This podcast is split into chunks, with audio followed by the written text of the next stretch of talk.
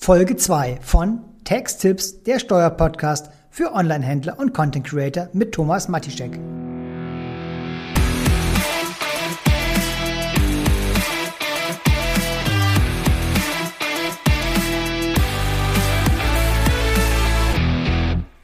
Hallo und herzlich willkommen zu meiner zweiten Folge von Texttipps, der Steuerpodcast für Online-Händler und Content Creator mit Thomas Matischek.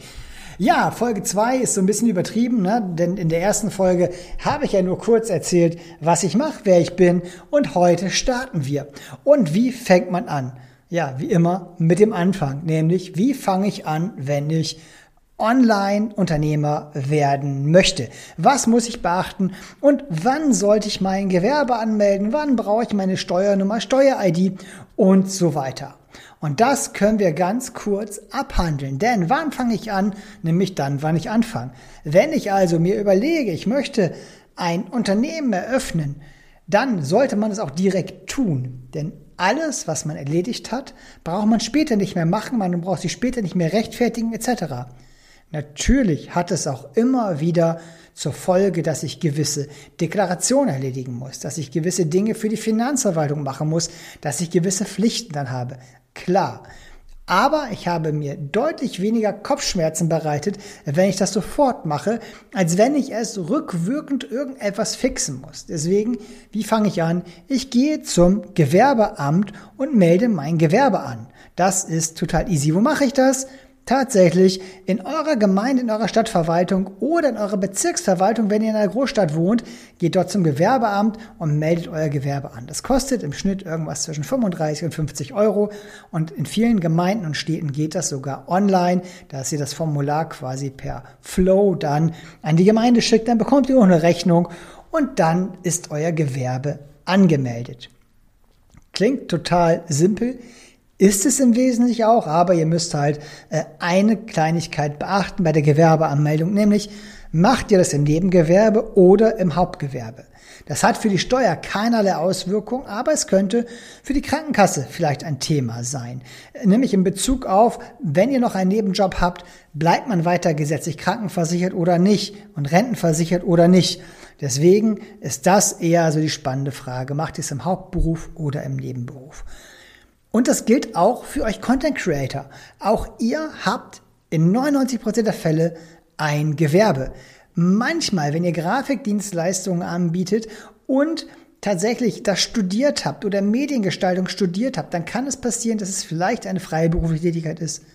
Aber in den meisten Fällen ist es eine gewerbliche Tätigkeit. Und auch das, wenn ihr euch nicht sicher seid, meldet das Gewerbe an. Man kann es nachträglich noch wieder fixen. Das ist nicht das Problem. Problematisch wird es dann halt immer erst, wenn man über 24.500 Euro an Gewinn erwirtschaftet hat, nämlich das ist der Freibetrag für die Gewerbesteuer und man dann vielleicht nicht gewerbesteuerpflichtig ist und das zu spät erkennt. Aber das kommt später und dazu später mehr. Also tatsächlich bitte direkt das Gewerbe anmelden und dann könnt ihr auch starten. Früher war es so, sobald ihr euer Gewerbe angemeldet habt, habt ihr von der Finanzverwaltung eine Aufforderung erhalten, dass ihr doch bitte schön den Fragebogen zur steuerlichen Erfassung ausfüllen müsst. Das passiert in vielen Fällen nicht mehr. Das müsst ihr selber angehen. Was ihr aber bekommt, ist in der Regel jede Menge Scam. Denn wenn ihr irgendein eintragungspflichtiges Gewerbe habt, dann kommen auch schon ja, die kleinen Abzocker aus ihren Löchern gekrochen und wollen euch irgendwelche Dinge andrehen. Deswegen achtet bitte ganz, ganz genau darauf, was ihr denn für Post und für E-Mails erhaltet, mit welchen Zahlungsaufforderungen und ob das reell ist. In der Regel meldet sich nur ein Unternehmen oder eine ähm, Körperschaft bei euch, die etwas von euch will, und das ist die IHK. Die möchte ihre Gebühren haben, aber alle anderen in der Regel nicht. Ich sagte ja schon, mittlerweile nicht einmal mehr immer die Finanzverwaltung. Deswegen ist der nächste Schritt, bevor sich die Finanzverwaltung bei euch meldet, meldet ihr euch doch bei ihr. Wenn ihr schon mal eure Steuererklärung abgegeben habt, dann habt ihr in der Regel ein Elster-Zertifikat. Wenn nicht, dann geht ihr bitte unter www.elster.de,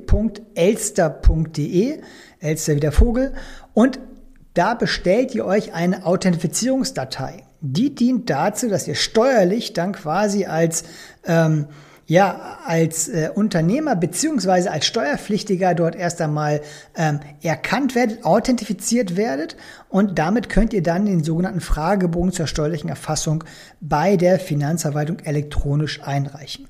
Bis ihr die Authentifizierungsdatei habt, vergeht in der Regel circa, naja, ich sag mal zwei Wochen. Manchmal geht's auch in, in zehn Tagen, ähm, manchmal geht's auch in einer Woche. Kommt immer ganz darauf an, wann ihr das macht. Also wenn ihr es an einem Montag macht, dann habt ihr es garantiert ähm, unter zwei Wochen. Macht ihr es an einem Freitag, dann wird's wohl zwei Wochen dauern. Aber sei es drum. Bei den Fragebogen zur steuerlichen Erfassung, die ihr dann auswählen könnt über alle Formulare und äh, Betriebseröffnung, habt ihr verschiedene Optionen. Ähm, da hängt es dann an euch. Seid ihr Einzelunternehmer, seid ihr Personengesellschaft oder seid ihr Kapitalgesellschaft, das wählt ihr entsprechend aus und dann füllt ihr die entsprechenden Angaben aus. Und das ist relativ selbsterklärend, denn die meisten Positionen davon kennt ihr. Schwierig ist es eigentlich in der Regel nur einzuschätzen, seid ihr Kleinunternehmer?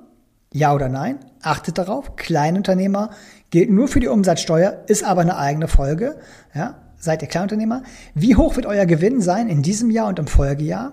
Das bitte sehr konservativ, konservativ schätzen, denn daraufhin setzt die Finanzverwaltung dann später die Vorauszahlung für die Ertragssteuern, also für Einkommensteuer oder Körperschaftsteuer fest. Und wie ist eure Umsatzhöhe? Auch da bitte eher konservativ schätzen. Das sind so die größten Klippen. Wenn ihr dazu Fragen habt, dann schreibt es mir gerne und dann können wir darauf näher eingehen. Aber normalerweise ist das selbsterklärend. Nur diese Punkte sind halt wichtig. Es sei denn, ihr habt früher schon mal ähm, ein Unternehmen gehabt, es sei denn, ihr gründet direkt eine doppelstöckige Kapitalgesellschaft, Holdingstruktur, ihr seid eine Genossenschaft oder ähnliches, dann wird es komplexer, aber ansonsten ist das alles nicht so schwer. Aber wie immer gerne, wenn ihr Fragen habt, Schreibt mir, ich gehe dann darauf ein. Und wenn ihr den Fragebogen abgeschickt habt, dann ist es eine Frage der Zeit, bis ihr dann, ja, die, eure Steuernummer bekommt und, was viel wichtiger ist für die meisten Fälle, die Umsatzsteuer-ID. Die dürft ihr natürlich nicht vergessen zu beantragen, denn die braucht ihr immer. Ganz egal, ob ihr Kleinunternehmer seid oder ob ihr Regelbesteuerer seid, ob ihr eine Personengesellschaft seid, ein Einzelunternehmen oder ob ihr eine Kapitalgesellschaft seid, beantragt bitte immer, aber auch wirklich immer die Umsatzsteuer-ID. Die ist sowas von wichtig heutzutage. Ohne die funktioniert gar nichts mehr und geht steuerlich so einiges schief. Dann kommt irgendwann eure Steuernummern und dann könnt ihr loslegen und auch die ersten Rechnungen schreiben. Und dann wird es relativ easy, dann kommt ihr langsam in Unternehmerflow, fangt an zu verkaufen, fangt an einzukaufen und so weiter und ihr seid mittendrin im Unternehmerbusiness. Und da machen wir das nächste Mal weiter. Ich freue mich, wenn ihr diesen Podcast hier abonniert, wenn ihr mir weiter folgt, auch gerne über Instagram, LinkedIn oder TikTok.